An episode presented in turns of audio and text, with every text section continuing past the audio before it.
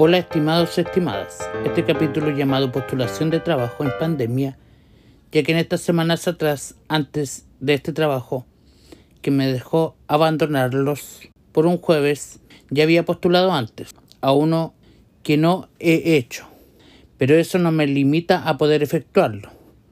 Si se puede aprender, lo interesante de todo esto es que fue en la mañana la entrevista de trabajo y hubo que explicar en qué trabajaba anteriormente. Eso sí, por mi parte fueron 11 años en un mismo lugar, aunque acá esperé estar largo tiempo también. Pero en esperar el proceso fue fugaz. Ya media tarde, que te digan que no calzas para ese trabajo es un poco frustrante, ya que la ganancia de los días y el trabajo que tienes que hacer es sobre lo que ofrecían de pago más aún cuando te preguntan por si has trabajado con público. Y eso lo puedes aprender en algunos días viendo. Por así se hacen y creo que es muy mala la práctica que ellos tienen.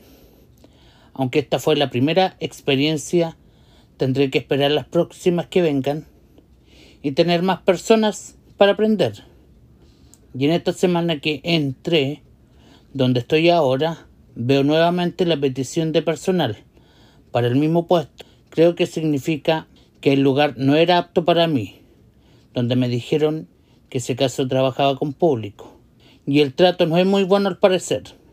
Así que esto después de días me sentí mejor, pero igual es frustrante si no te conocen.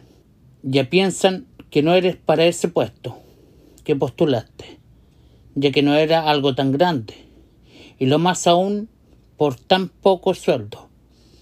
Creo que las empresas o los encargados del personal no piensan todo lo que tienes que hacer para ellos, y más aún mal remunerados, y maltrato al personal.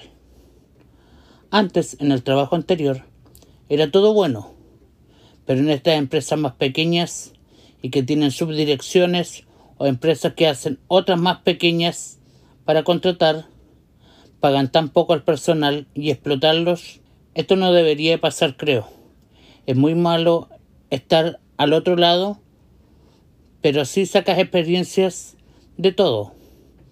Y esto puede servir para seguir adelante y buscar con más fuerzas otros rumbos.